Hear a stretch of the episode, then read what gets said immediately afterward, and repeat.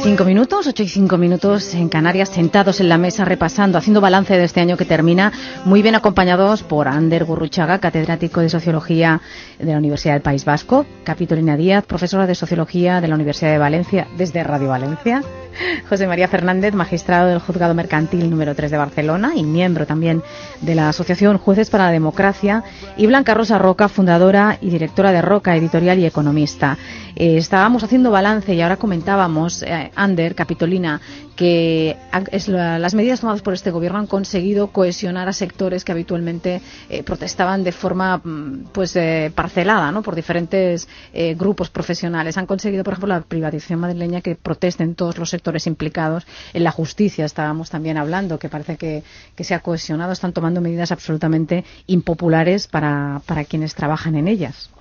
Lo que ocurre es que da la impresión que mm, todos los sectores y las diferentes actividades que, representan eh, sobre las que el gobierno ha intervenido a través de, los múltiples eh, decretos y de las múltiples medidas que, ha tomado, yo diría que prácticamente todos están en actitud de protesta.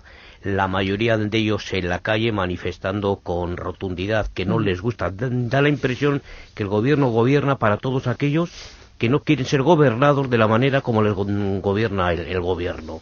Y mientras tanto se quedan fuera los que todavía no han o bien no han sido no, no han padecido las mieles de este gobierno porque no les ha tocado o sencillamente porque consideran que pueden escaparse del tipo de medidas que el gobierno eh, toma, ¿no? Un gobierno que toma unas medidas que él mismo dice eh, públicamente que no le gusta tomar, pero que no tiene otro remedio, con lo cual, claro, es que estamos dentro de pero un llegan, Yo recuerdo que llegan al poder con un programa determinado, programa que no se cumple en ninguno de sus extremos, y después de, de un año tampoco son capaces de explicar por qué esta especie de moda donde salgo y pido disculpas, yo creo que la mejor disculpa es no tenerlas que pedirla porque no has hecho nada que te obliga a pedir disculpas. Y este es un tema fundamental. No vale simplemente con pedir disculpas cuando resulta que estás armando toda una respuesta a una situación de crisis desde medidas que no habías dicho que ibas a tomar. Y podríamos también comenzar a hacer un repaso largo de todas estas, ¿no? Ahora vamos a, a profundizar un poco, pero te quería también plantearnos plantearnos, que está parece que está en cuestión el estado de bienestar, pero tampoco surge ninguna alternativa. Parece que se está tirando la toalla, decir, no puede ser. Eh, la, frase que más oyes es, este sistema no es viable, no, no puede ser. Bueno, pero tenemos que tirar la toalla y, aparcarlo o, reformarlo. Yo creo que estamos en el momento en que la gente, estamos, la mayoría de la población, estamos repentizando que realmente esta crisis es más seria de lo que pensábamos, que está siendo una crisis más de país que de gobierno la mayoría de la población nos dimos cuenta en 2010 que entrábamos en crisis o que ya estábamos. En 2011 nos convencimos todavía más de esto, pero ha sido en 2012 cuando hemos perdido la confianza de que haya una salida a la vista, de que alguien tenga un programa creíble y efectivo para salir de la crisis. Al revés, hemos comprendido la profundidad que tiene y nos ha revelado que hay numerosas facetas, facetas de este país que están en crisis y mm, hemos perdido la ilusión de que somos un país de primera y con autonomía en nuestras propias decisiones. Entonces, ahora que estamos en esta, en esta situación de convencernos ya de estas realidades, es en el momento en el que mm, vemos también el tipo de medidas que se toman para salir de la crisis. Y estas medidas se toman sin contar con la población, sin contar con fuerzas que representan a la población en la sanidad, en educación, en justicia. Y además, como ya explicamos antes, no se nos dan explicaciones de estas medidas. Eh, por lo tanto, la población está reaccionando fuerte y negativamente contra esto. La población estaría dispuesta, porque ya ha comprendido, este, hemos comprendido la situación en la que estamos, pero no estamos dispuestos a que, se, a que se tomen unas medidas y no se tomen otras y que parezca, como ha dicho hace un momento eh, nuestro compañero José María, que se afecta, a, que se ataca particularmente a las clases medias, se ataca a profesionales, se ataca también a las clases trabajadoras consolidadas eh, y no se están dando explicaciones de cómo se hacen las cosas. Por esto la gente está reaccionando fuerte, porque la gente estaría dispuesta a arrimar el hombro, ya que hemos comprendido que estamos en una situación de crisis, si se nos explicara que todos la padecemos, no que unos se escapan de rositas y otros no. Sí, porque, Blanca, sí, porque luego ves los resultados eh, que, te dan la prensa y, te, dicen que los ricos este año han sido mucho más ricos que otros que otros años y que están acumulando más riqueza cada vez. y, y, todo eso lo, lo, lo, conlleva porque las políticas económicas que se están tomando ya no solo en España, en España obligados por, por la Unión Europea, es el control de déficit, que siguen con la idea del control de déficit y mientras no hagan controles, no hagan políticas de crecimiento, seguiremos así. Japón ha estado 20 años en crisis por la, por la, por la política, eh, eh, política económica monetarista de Friedman de control de déficit y eso nos lleva cada vez a una crisis y a una espiral hacia abajo. Eso es lo que muchos Nobel, premios Nobel de Economía lo dicen, lo escriben y tal, pero aquí Nadie, nadie hace caso de eso, vale, tenemos una deuda, pero son los bancos muchos los que tienen las deudas y son los deudos, los bancos los primeros culpables de toda esta crisis por, por, por dejar la mano abierta y hacer una cantidad de barbaridades y cada vez más. Yo no sé si habéis visto la película El Capital de Costa Gabras, pero explica muy clarito todo lo que hacen los bancos y todo lo que están consiguiendo y, y, el, y el, objetivo es eso, ser cada vez más ricos. Bueno, Francia se han quedado ahora, parece que el Constitucional ha tumbado el impuesto eh, que François Hollande, ese impuesto del 75% a las grandes fortunas por una cuestión por una cuestión de forma. Bueno, si hablamos de, dos servicios públicos imprescindibles en este estado de, de bienestar este año, que se han resentido además especialmente por la crisis, tenemos que hablar de sanidad. Precisamente sanidad era como la joya de la corona ¿no? de nuestro estado de bienestar bienestar, ese gran logro que habíamos conseguido en, estos años de democracia y también de la educación. Y me gustaría preguntarle a profesionales de los dos ámbitos qué hemos perdido en estos últimos 12 meses y qué hay, qué tienen en el horizonte. Nos está escuchando ya Sergio Minué, es profesor de la Escuela Andaluza de Salud Pública y también médico especialista en medicina familiar y comunitaria. Buenos días, señor Minué. Buenos días. ¿Qué pérdidas ha sufrido a lo largo de 2012 nuestro sistema sanitario? Eh, bueno, yo creo que todos los sistemas sanitarios ahora mismo en el mundo están eh, experimentando posiblemente la mayor transformación desde la Segunda Guerra Mundial, no solamente el nuestro, la mayor parte de los sistemas europeos y, por supuesto, el americano. Eh, la cuestión está en que el cambio que ha sufrido el nuestro es un cambio radical en derechos y también en modelo de organización del propio sistema. Y en ese sentido yo creo que hay que recordar siempre que los sistemas sanitarios no surgen por generación espontánea, sino que responden a la estructura de valores de un país. En ese sentido, los, estados de bienestar europeos, entre los que hasta este año se encontraba el nuestro, eh, se basaban en principios como el de la solidaridad, en el sentido de proteger a cualquier ciudadano de las consecuencias catastróficas que puede tener para una persona tener que afrontar todos los gastos de una enfermedad grave, a diferencia, por ejemplo, del modelo americano, en el que prima valores como el de la libertad individual. Como anécdota decir que, por ejemplo, la reforma Obama eh, eh, recibió el calificativo del, mandato del brécol por parte de los republicanos porque decían que de la misma manera que no se puede obligar a nadie a, comer brécol, tampoco se podría obligar a nadie a tener un, seguro sanitario. Es decir, los valores sociales importan mucho. La cuestión es que el, gobierno eh, de la nación y el gobierno de varias comunidades autónomas han tomado decisiones que socavan los valores en los que tradicionalmente se había asentado eh, nuestro sistema nacional de salud. En, ese sentido, yo creo que ese es el cambio más importante. Antes estábamos, Sergio, eh, valorando que se están haciendo todas estas estos recortes, se están tomando eh, sin informar, sin la debida transparencia, sobre todo para los profesionales que, que, trabajáis en este sector y para los ciudadanos en general, no se están aportando datos que justifiquen esos recortes. Dicen que hay que controlar el gasto, pero no nos están aportando esos datos y no nos están tampoco aportando lo que supondrá el efecto de esos recortes, si realmente lo va a solucionar. ¿Creéis que hay otra manera de racionalizar o de, ahorrar en, nuestro sistema sanitario y no se toman esas medidas? Eh, sí, yo creo que el, debate, la discusión sobre la privatización del sistema, eh, como han comentado muchos compañeros míos que son expertos en investigación de servicios sanitarios, precisamente adolece de, una discusión sobre argumentos científicos. Es simplemente una discusión sobre planteamientos, podríamos decir, de opinión. Eh, y en ese sentido hay que recordar que experiencias de privatización en España, especialmente en Valencia, eh, tenemos desde hace 10 años y en 10 años no tenemos ni una evaluación rigurosa sobre cuál es el resultado de esas experiencias. Y yo creo que eso no es casual.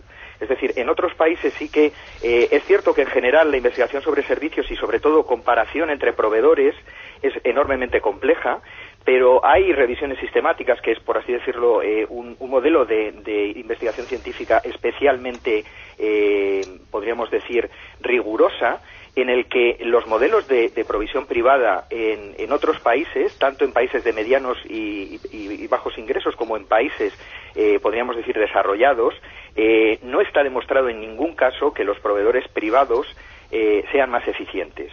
Entonces, en ese sentido, yo creo que el, debate que se está planteando no es una cuestión debido a la ineficiencia del sistema. Primero, si habláramos de ineficiencia, habría que hablar de ineficiencia con respecto a qué. Yo siempre recuerdo un magnífico, como es habitual en, sus artículos de Soledad Gallego Díaz, donde decía que eh, el, fraude fiscal en España representa anualmente alrededor del 20 al 25% del PIB.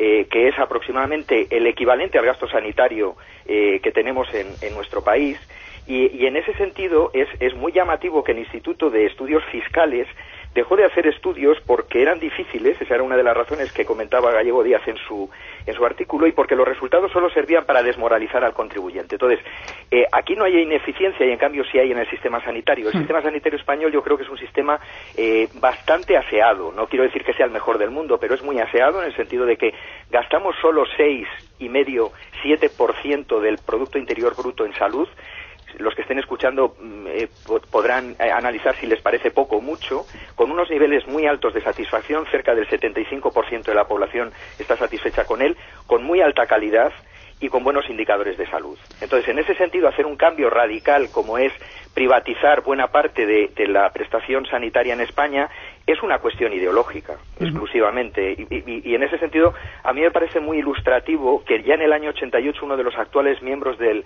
gabinete de David Cameron en el Reino Unido publicó un libro de mucha influencia en los eh, círculos de pensamiento conservadores eh, que se llamaba Privatizando el Mundo. El proceso de privatización del mundo partía de la base de decir que el sistema sanitario público era ineficiente y tenía malos resultados. Eso ha ocurrido en Suecia, eso ha ocurrido en Inglaterra y ahora está pasando en España. Pues Sergio Minué, muchísimas gracias por atender nuestra llamada. Muchas gracias a vosotros.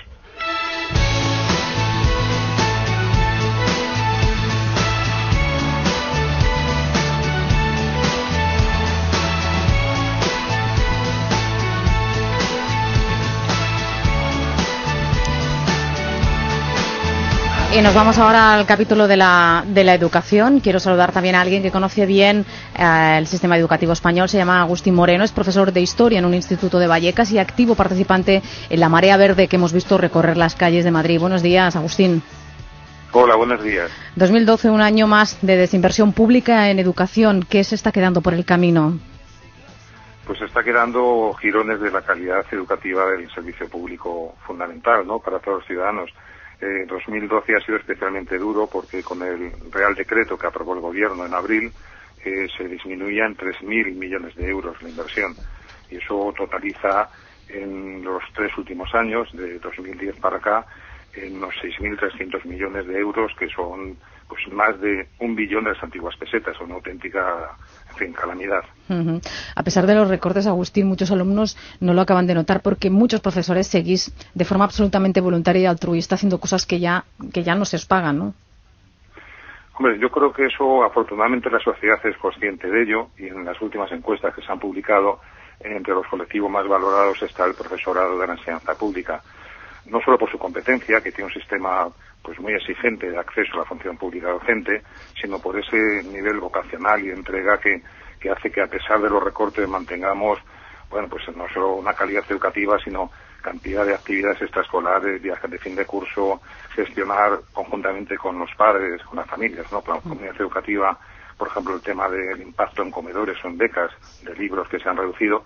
Pero bueno, lo cierto es que se han perdido decenas de miles de puestos de trabajo de, compañeros y compañeras, profesores interinos perfectamente competentes y necesarios para el sistema del, para el funcionamiento del sistema.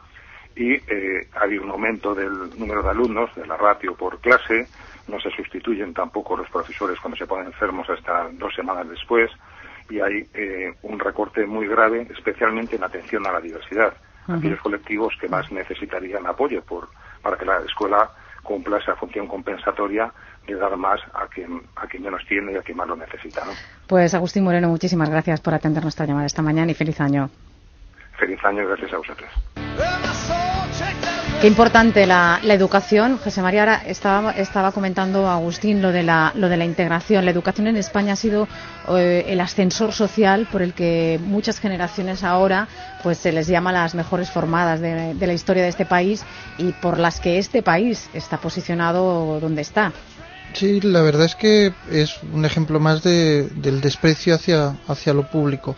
Además sorprende cuando, cuando oyes estos comentarios sobre la sanidad o sobre la educación que se han incrementado los anuncios de las mutualidades y los anuncios de los colegios privados ofreciendo los mismos servicios. Es decir, por una parte se desmonta lo positivo del estado del bienestar y por otra parte se oferta eh, esa solución privada que es maravillosa. Claro, si después de oír las noticias sobre sanidad ves en la televisión o en el periódico que por 30 euros una mutualidad te va a dar una asistencia en, en, los temas que te preocupan, además en eso se produce una cuestión curiosa y es que en materia de sanidad la sanidad pública seguirá curándonos los cánceres, seguirá curándonos los grandes traumatismos, las grandes enfermedades. Y yo a mí la verdad es que me asusta mucho que, se esté desmantelando y por una finalidad puramente monetarista, es decir, eh, quedarse con sectores que pueden ser muy rentables desde un punto de vista económico y que pueden eh, generar una fractura social tremenda. Capitolina, respecto a la, educación, esto eh, va a ser va a ser una catástrofe para futuras generaciones porque están esta gente que están echando esos profesores necesarios que nos comentaba Agustín son los que están cuidando del futuro de nuestros hijos. Sí, efectivamente, es que yo creo que se había, se estaban empezando a poner medidas bastante serias para reducir eh, nuestro fracaso y abandono escolar y buena parte de estas medidas consistían en tener profesorado de acompañamiento, es decir, no tener una clase sólida de treinta y tantos estudiantes y tratando a todos igual, sino que algunas, algunos grupos de estudiantes pequeños con especiales dificultades pudieran ir con un profesor o una profesora alternativo durante una o dos horas cada mañana para recibir el tipo de educación más intensiva que necesitan en algunos campos. Ese, ese es el tipo de profesorado que va a desaparecer totalmente. El profesorado que ayude a los colectivos que necesitan o a los individuos que necesitan una atención particular. Si eliminamos eso, reducimos ¿eh? las posibilidades de ese grupo de chicos y chicas de alcanzar a los demás y además perjudicamos al resto. Por lo tanto, sí que se nos va a infligir un duro golpe a los resultados educativos de este país. Yo pregunto, ¿y todo este proceso es reversible? ¿Esto ya nos quedamos así? Bueno, Rubalcaba decía ayer ya que cuando si vuelves a gobernar en algún momento, eh, lo primero que hará es volver a, quitar la a quitar la privacidad de la sanidad, ¿no? Eh, lo que pasa es que va a costar mucho porque eh, no sé si es un, camino difícil de volver atrás, pues porque ya estará todo desorganizado y no podrán empezar a contratar a gente otra vez, porque seguiremos con esa política de déficit y de control de gastos, con lo que hay buenas, supongo que serán buenas intenciones, pero va a ser complicado. Hombre, yo creo que mm, de las crisis eh, hay que aprender muchas cosas y yo creo que aquí probablemente vamos a ir eh, ver cómo surgen nuevas oportunidades. Yo creo que conseguir una mayor eficacia y una mayor eficiencia en los servicios públicos es posible. Hay países, de hecho, que lo han hecho. Es decir, a veces me da la impresión que mm, se establecen debates en, en, nuestro país como si este debate fuese radicalmente nuevo y no, hay cantidad de experiencias que nos están indicando que no solamente es posible, sino que, es viable y que además da muy buenos resultados. Y luego es que, vamos a ver, resulta bastante absurdo discutir sobre la bondad de nuestro sistema sanitario. Un, un, sistema sanitario donde la esperanza de vida de la mujer está en 84 años, el del hombre en 79. Es decir, estamos en, entre los países con mayor esperanza de vida, que es la manifestación más palpable de que el sistema sanitario está funcionando de manera adecuada. Lo mismo podemos decir con la, con la educación. Hay problemas, sí, pero realmente hay respuestas eh, tangibles, medibles y empíricamente contrastables de que la educación ha modificado sustancialmente, ha transformado radicalmente en lo que era España hace 30, 40 años. Discutir sobre eso es un tanto, un tanto absurdo. Otra cosa es que, digamos, los sistemas tienen problemas, tienen dificultades, por unas razones o por otras. Vamos a ver cómo pensamos, discutimos y ponemos encima de la mesa y comenzamos a experimentar eh, con sistemas que ciertamente den mayor, mayor cualificación, que permitan realmente cruzar eficiencia con eficacia, con austeridad en el gasto, etcétera. Yo creo que esto, insisto, hay ya modelos, hay países que lo han intentado, porque detrás tenemos una, una reflexión a la cual tenemos que empezar a entrar ya, es decir, ¿cómo queremos salir de la crisis? ¿Cómo queremos salir de la crisis? ¿Y hacia dónde queremos avanzar? ¿A quién nos queremos parecer? Eh, si me permitís un chiste, es como aquello de decir, bueno, ¿y usted de mayor qué quiere ser? Pues yo creo que esta es una pregunta que hay que saber responder con cierta audacia, porque ya yo creo que este año tenemos que aprovecharlo ya el año que viene para empezar a dejar de, lamentarnos tanto porque nos deprime a todos muchísimo y hay que empezar a realmente a, a, poner encima de la mesa respuestas, soluciones a las cinco o seis grandes columnas vertebrales que van a poder soportar el desarrollo de este país. Porque si no, apague y vámonos. Mira, me gusta que hayas mencionado esto, eh, Ander, porque hay un oyente en Twitter, José, que dice lo que hemos de ganar en 2013. Dice transparencia, solidaridad, confianza, crítica, protagonismo social, esperanza, empleo, dignidad. Yo no quiero que esto sea una carta de los Reyes Magos, porque los Reyes Magos, bueno, en fin, ya sabemos, pero eh, esto tiene que ser una hoja de ruta, quizá, ¿no? Para todos. Pero la hoja de ruta la tenemos que hacer la sociedad civil, hmm. porque no creo que, los que nos gobiernan lo vayan a hacer. Entonces, lo que ha dicho Ander me parece fantástico, pero ¿cómo lo hacemos? Porque ah, está claro que, es, que somos nosotros los que tendríamos que hacer. Eh, ahora en educación están recordándonos permanentemente, nos recuerdan lo de la excelencia, la excelencia, la excelencia.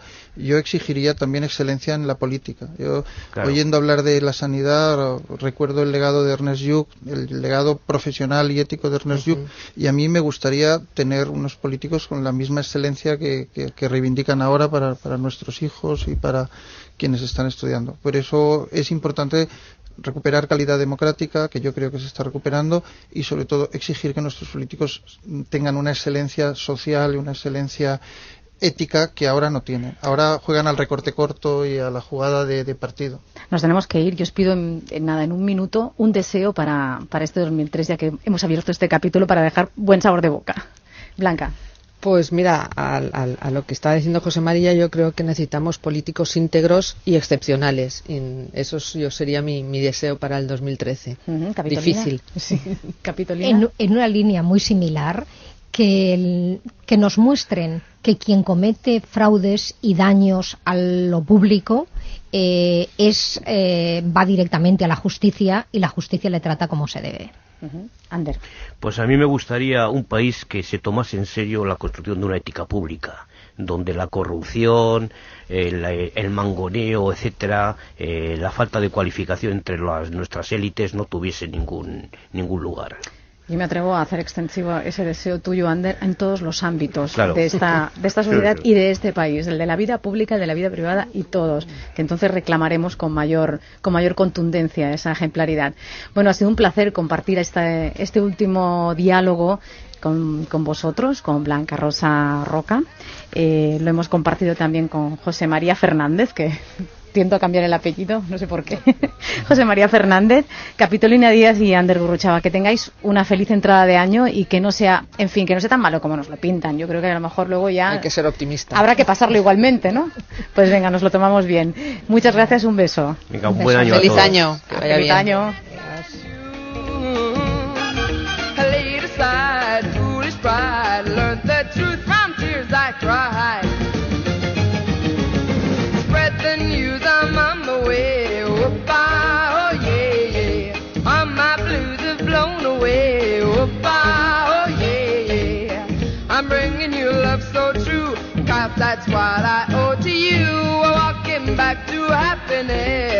Shared with you.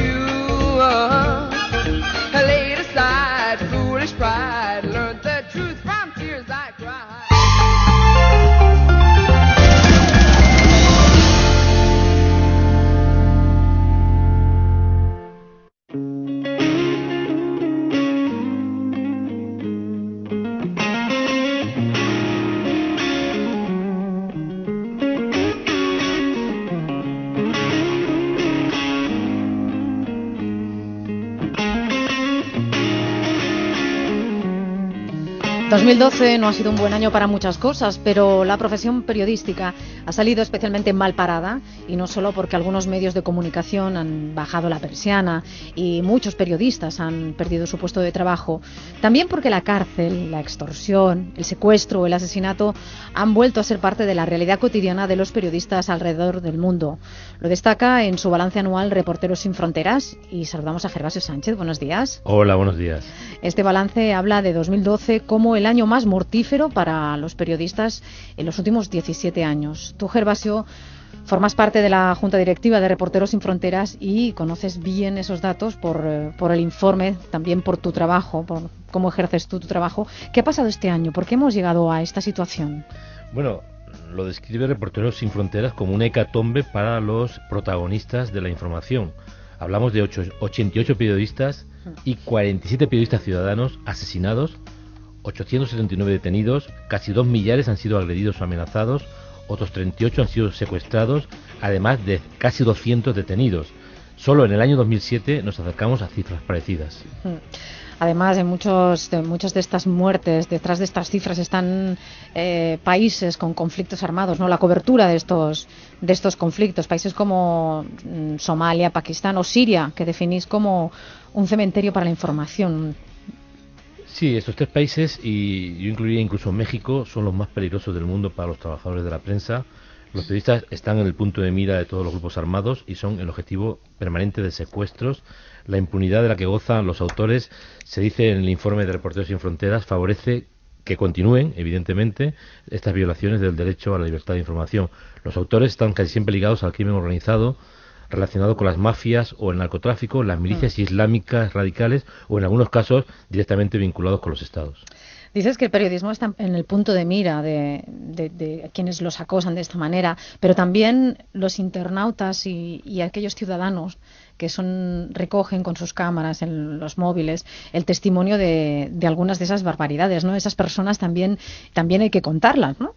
Sí, bueno, en la propia Reporteros Sin Fronteras establece una diferencia entre periodistas a secas, eh, aquellos que acostumbran a trabajar con los medios de comunicación como asalariados o freelancers, y los Mm. periodistas ciudadanos, que son hombres y mujeres que ejercen la labor de reporteros narrando lo que ocurre, tomando fotografías o, o haciendo vídeo, y que documentan los acontecimientos bélicos del día a día en lugares donde no hay periodistas, eh, digamos, eh, tradicionales, ¿no? Sí, Está sí, profesionales. profesionales. Está ocurriendo en, en- en bastantes países. En estos momentos, por ejemplo, en amplias zonas de Siria, si no fuera por estos periodistas, seguramente Sí. no tendríamos ni sola información. No sé, te- tú lo debes tener constatado, ¿no? Cuanto más vuelta de tuerca se da contra los periodistas, cuanto más se les reprime, más ciudadanos salen, porque mm, van aumentando exponencialmente en estos países el número de ese tipo de ciudadanos comprometidos, ¿no? Que, que filman, que dan testimonio de, de lo que pasa. Sí, es cierto, ¿no? Eh, Solamente hay que ver el número de muertos que ocurrió con este tipo de periodistas considerados ciudadanos.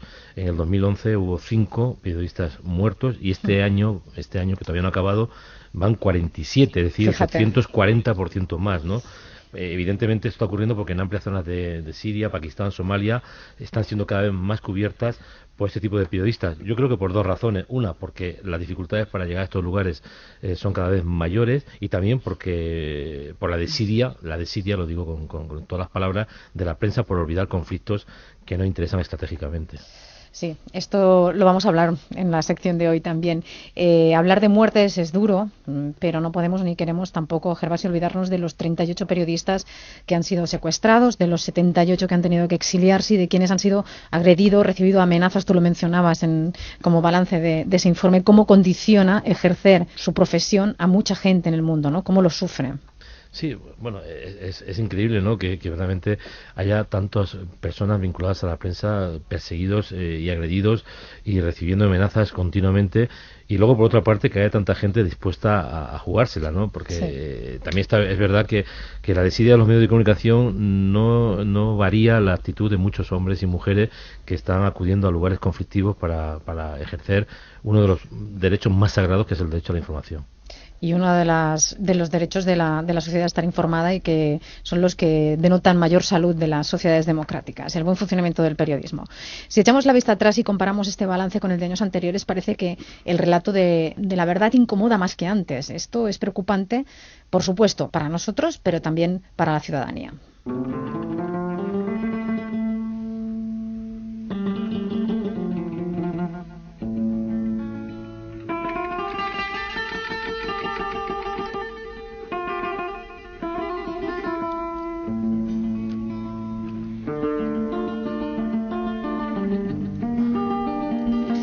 Antes hemos hablado de Siria, Somalia, Pakistán, pero hay más lugares peligrosos en el mundo para, ejercer el periodismo. ¿Hacia dónde más tenemos que mirar si los situamos esos puntos en un mapa, Gervasio? Bueno, hemos hablado de México, que para mí se formaría con, Siria, Pakistán y Somalia el póker de países más peligrosos. También Brasil, que hay cinco periodistas muertos en el año 2012. Honduras es un país muy peligroso para los periodistas. Y luego eh, otros países donde hay un número muy alto, elevado de, de periodistas encarcelados, como son Turquía, China o Eritrea. Sí. En esta mesa lleva un ratito escuchándonos Mónica Bernabé. Es una periodista freelance que ha conocido en los últimos seis años de primera mano la realidad de, de ese país, de Afganistán. Hola Mónica, ¿qué tal? ¿Cómo estás? Hola, buenos días. ¿Qué hay detrás de, de, estos datos que estamos hablando? Porque estamos dando cifras, pero ¿qué hay detrás de todo esto? ¿Por qué los periodistas se han convertido en un blanco para las partes enfrentadas en, en Afganistán? Bueno, en Afganistán las cifras de periodistas o los periodistas más atacados son los periodistas locales, ¿no? Eh, los periodistas afganos.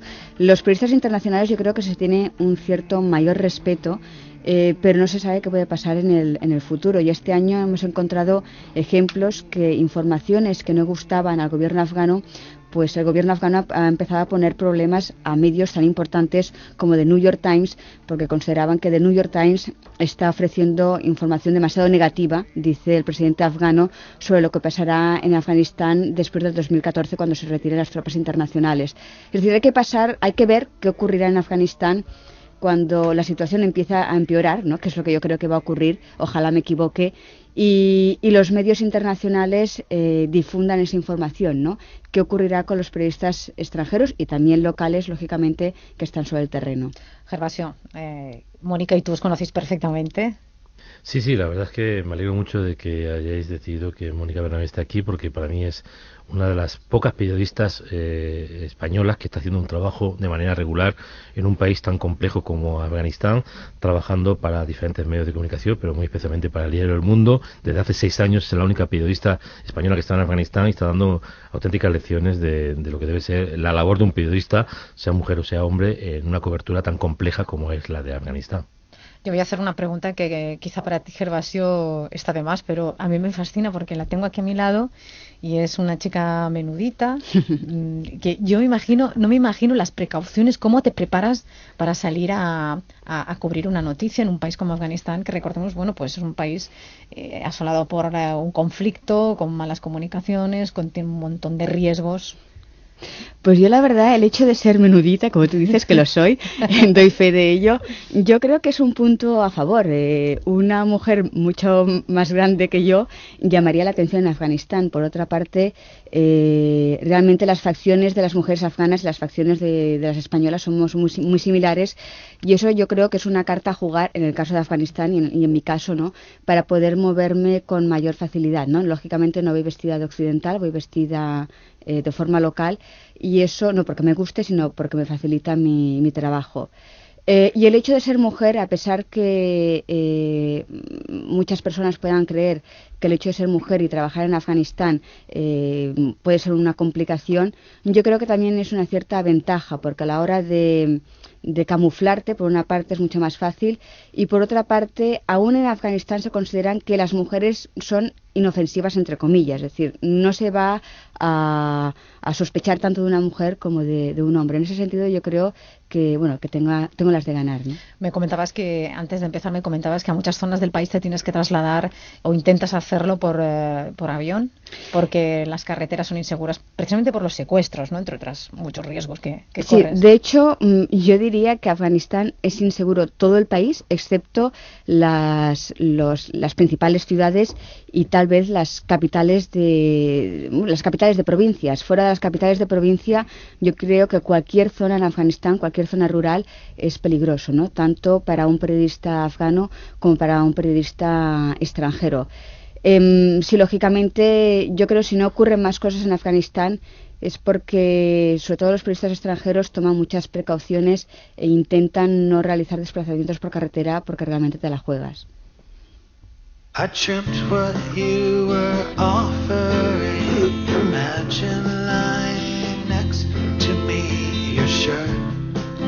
Hacer balance es casi obligatorio cada vez que termina un año, pero eso no debe hacernos perder el pulso de la actualidad, de lo que sucede a nuestro alrededor y es además analizable desde el punto de vista periodístico. Vamos a dedicar unos minutos a una noticia que hace muy pocos días abría todos los informativos. Estaba en el gimnasio y escuché como siete explosiones. El profesor nos dijo que nos juntásemos todos en una esquina y empezamos a llorar. Entonces los profesores nos dijeron que nos metiésemos en el despacho porque ahí nadie podría encontrarnos. Son las voces de los niños que el pasado 14 de diciembre relataban ante los micrófonos y las cámaras de todo el mundo lo que habían vivido en la escuela infantil Sandy Hook de New- Newtown, en Connecticut, en los Estados Unidos. Un joven había entrado en el colegio después de matar a su madre con un arma en la mano y el resultado ya lo sabemos todos, ¿no? 27 muertos, 20 de ellos niños de entre 5 y 10 años. Pedro Solera es doctor en redacción periodística de la Universidad Complutense de Madrid, es también escritor, su último libro se titula El sol como disfraz, de la editorial Alfaguara. Buenos días, Pedro. Buenos días. Le hemos invitado hoy a Vivir que son dos días para que nos ayude a entender cómo un suceso como este, aparentemente local, atroz, a todas luces, llega a abrir los informativos de medio mundo y nos tiene obsesionados y marcando la pauta informativa de, de todo el mundo. Y hemos querido destacar esta noticia porque sería difícil encontrar a alguien que no conociera lo sucedida, lo sucedido o tuviera una opinión al respecto. Pero nadie sabe lo que ocurrió unos días después, tan solo unos días después, en el este de Afganistán, donde 10 niñas de entre 9 y 11 años murieron al explotar una mina mientras recogían la leña. Mónica, ¿alguno de los medios para los que trabajas, tú que estás ahí en Afganistán, trabajas para diferentes medios de comunicación, te pidió que hicieras algún tipo de, de información, no sé, desplazarte al lugar de los hechos, eh, hablarnos de la, del contexto familiar de estas niñas, de cómo vivían, de, de las minas que siguen plantadas en el país? Em, Bueno, el periódico El Mundo, que es para que trabajo normalmente, sí que me pidió que escribiera una noticia sobre, esta, sobre este hecho. Eh, lo de desplazarme al lugar de los hechos, igualmente, aunque me hubieran pedido, era bastante improbable ¿no? que pudiera hacerlo por lo que he comentado antes, por la dificultad de llegar a determinadas zonas y más una zona rural como, como esta, ¿no? donde había ocurrido lo- el, el incidente. ¿no? Pedro, ¿tiene algo que ver en la atención que se le ha prestado a esta noticia, el reparto de la información en el mundo o el trabajo de las grandes agencias de noticias? Desde luego, eh, lo- todo se deduce de lo que ha estado contando Mónica. Eh, cubrir una información como la de Estados Unidos, por terrible que sea, es eh, casi inevitable porque no hay medio informativo que no tenga una agencia que esté cubriendo eso en directo o con todos los medios. Y cubrir lo de Afganistán, pues es, como muy bien explicado Mónica, dificilísimo y en todo caso carísimo. Eh, eso responde a, como saben todos los periodistas, a un reparto de, las, de la información del mundo que se produjo tras la Segunda Guerra Mundial, igual que en la conferencia de Yalta se repartió el mundo entre las grandes, entre las grandes potencias, también se repartió el mundo entre las grandes eh, agencias informativas y los grandes medios informativos, como determinó el informe McBride de la UNESCO en, en los años 70. Eh, de tal manera que el desequilibrio de la información es extraordinario. Ha habido países que han intentado zafarse de eso con criterios, por otra parte, periodísticos distintos a los nuestros, como puede haber sido Rusia, Irán, la propia Cuba, etcétera, etcétera. Pero el caso es que tenemos mucha información de lo que sucede en Estados Unidos, casi lo que inevitablemente, y no la tenemos de sitios escondidos, ¿no? No es solo, no, perdón, no es solo, perdón, no es solo una cuestión de reparto de la información, también es una cuestión de, de ser propenso a escuchar ciertas informaciones, más propenso que otras, ¿no? De cosas terribles, iba a decir, que pasan en otros países y que quedan absolutamente tapadas. Gervasio, tú lo has sufrido muchas veces, ¿no? Llamar a, a redacción explicando pues eh, un suceso que a lo mejor nos hubiera hecho parar máquinas eh, si pasa en, en un estado norteamericano o en un estado europeo, que sin embargo por pasar en un país africano o, o del lejano oriente, pues no, apenas de... Sí, con suerte de comprar una crónica, ¿no? Bueno, yo creo que hay que ser muy críticos y muy autocríticos en el periodismo cuando se produce este tipo de situaciones en los que, por un lado, tenemos, yo tengo encima de la mesa en estos momentos, todas las caras de todos los niños muertos en Estados Unidos. La vanguardia hizo una página entera con todas las, las caras, incluso en los huecos donde no había cara pusieron el nombre de la persona y la edad, ¿no? Es decir, eh, una página entera que publicita un hecho macabro como fue el hecho de, de Estados Unidos y no sabemos ni los nombres ni los vamos a conocer eh, de las víctimas de Afganistán. El día que yo vea en la vanguardia, en el país, o en el mundo, la misma página con las caras de los niños asesinados en, en, en, Afganistán o en Siria, ese día empezaré a creer que los medios de comunicación no utilizan muchas veces el mercantilismo, es decir, venden la muerte, como venden otras cosas, para mejorar su audiencia, ¿no? Es decir, los niños muertos en Estados Unidos creo que han permitido a muchos medios subir sus audiencias y en cambio los niños que mueren en otras zonas del mundo con nombres muy difíciles de pronunciar y muy fáciles de olvidar, casi siempre acaban en el en el, en el cubo de los, de los olvidos. ¿no? Pedro, tú antes nos explicabas y nos contextualizabas muy bien lo del reparto de la información, eh, pero luego si entramos en el terreno ético es terrible esta diferencia de interés, ¿no? Parece, y, y es inevitable pensarlo, que vale más la vida en un lugar del mundo que en otro. Es evidente, ¿no? Yo estoy Por lo menos periodísticamente. Periodísticamente. Yo estoy convencido que no hay un solo lector de un periódico que, hace, que afirmaría eh, eso en última, en última instancia. Eh, lo que creo es que mm, es una cuestión, es un proceso mental, perdón por ponerme pedante. Es decir, eh, si vemos una masacre como la de los niños en Estados Unidos, reconocemos lo que ha pasado ahí, porque ya, tenemos antecedentes y hemos visto otras masacres y hemos visto infinidad de telefilmes sobre el mismo tema.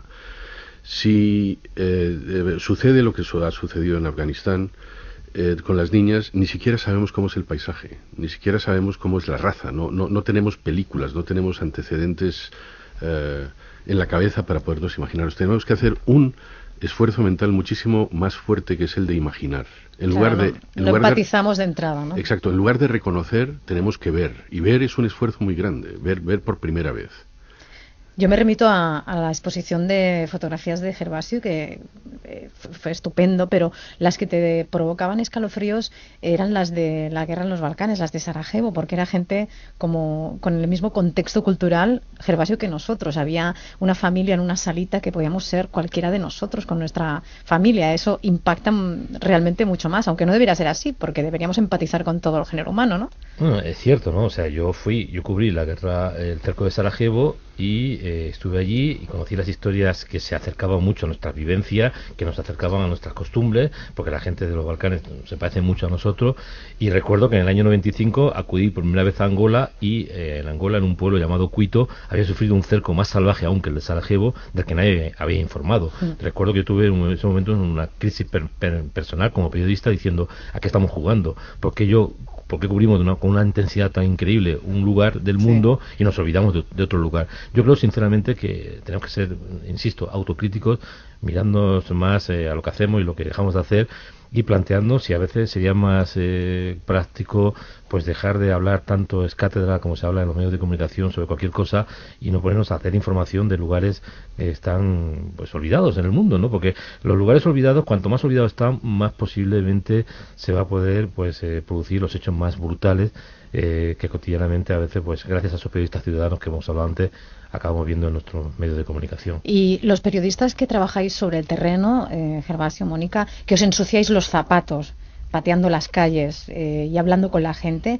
eh, deberíais o, se debería habilitar una manera de hacer periodismo, recuperar ese periodismo de crónica en el que pones en contexto, en situación y le das un nombre, una vida y una y una cotidianidad para que empaticemos también, ¿no? Que, que ese niño angoleño pues también tenía un padre, una madre y le gustaba chutar una pelota. Sí, cuando dices lo de ensuciarse los zapatos, sonrío porque además en Afganistán es imposible tener los zapatos limpios, ¿no?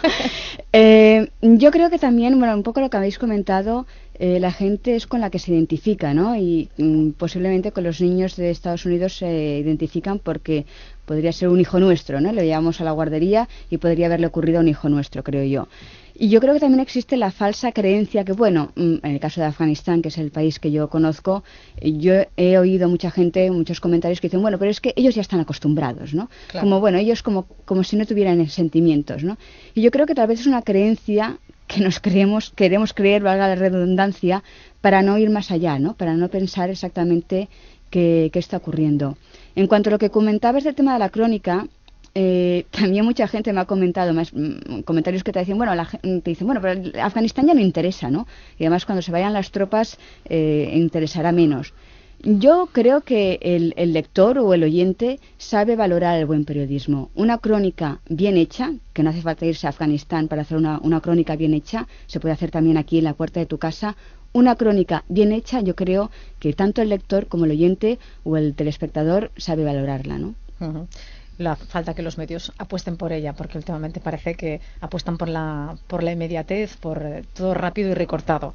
Pues Pedro Sorela, Gervasio Sánchez, Mónica Bernabé, muchísimas gracias por habernos acompañado y, como siempre, haber aportado un poco de, de luz y a lo mejor de reflexión. No sé si servirá para algo, pero sí para recuperar la dignidad de esta profesión, que es muy importante, aunque se dediquen a, a denostarla. Muchísimas gracias y que tengáis un, un buen principio de año. ¿Cuándo vuelves tú, Mónica? Yo en febrero, que en enero hace mucho frío allí. Pues que te vaya muy bien. Gracias por acompañarnos. Gracias.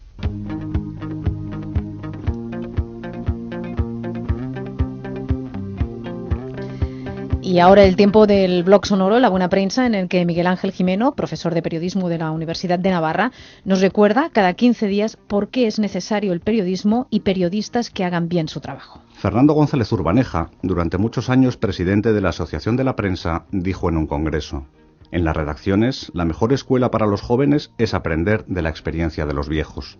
Pero hoy, como escribió Pérez Reverte hace unas semanas, parece que ya no queda nadie en las redacciones que el primer día de trabajo, al señalar una mesa cercana y decir siéntate aquí chaval, le abra generoso, desinteresado, las puertas del que en otro tiempo fue el oficio más hermoso del mundo. Todo esto viene a cuento de una preciosa serie que está publicando La Vanguardia. Se titula Cuando la edad es un plus, y en ella, cada domingo, se retrata y se relata la plenitud vital, la creatividad, la capacidad de ampliar fronteras de un puñado de veteranos. Personas de setenta y pico enganchadas a la vida, profesores, arquitectos, geógrafos que huyen de la rutina, jubilados curiosos e inquietos. Los diarios necesitan más que nunca buenos análisis, buenas historias, buenas entrevistas, buenas crónicas, buenos titulares, buenas fotografías. Eso sí, para hacer esto hacen falta periodistas veteranos.